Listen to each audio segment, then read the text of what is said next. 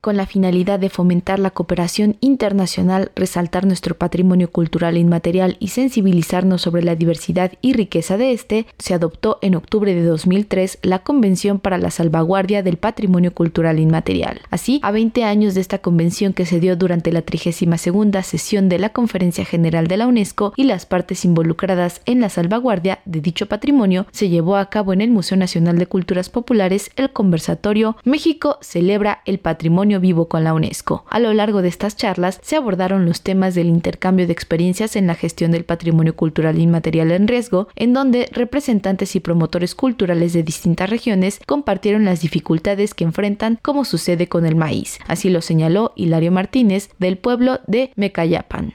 Ya está invadiendo el maíz transgénico. Pero ¿qué dice el campesino? ¿Qué dice el sembrador? El maíz transgénico sirve para comercializar, pero no para guardar. Porque en tres meses, mucho, el maíz transgénico se echa a perder. Y sin embargo, el maíz nativo, porque no es criollo, maíz nativo, porque yo soy de maíz. Todos somos de maíz y a donde quiera que vayamos, comemos tortilla y ya está nuestro maíz. Aquí, allá, en donde quiera.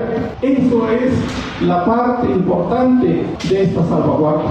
Esta es la parte donde debemos de transmitir no solo a los jóvenes, sino a los niños. Entonces, todo este conocimiento que nace en las comunidades, que está en las comunidades, que vive en las comunidades, debe de seguir vivo, porque es nuestro patrimonio, somos nosotros. La lengua, no hay que perder lo que dice. La lengua es como el maíz, la lengua es como la milpa.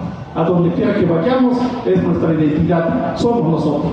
En el segundo conversatorio, La cocina tradicional mexicana, se comentó la importancia de reconocer que las declaratorias o inscripciones de patrimonio no significa que sean de las instituciones y debemos conocer más para no afectar los derechos. Al respecto, la investigadora Edith Yesenia Peña del Instituto Nacional de Antropología e Historia comentó.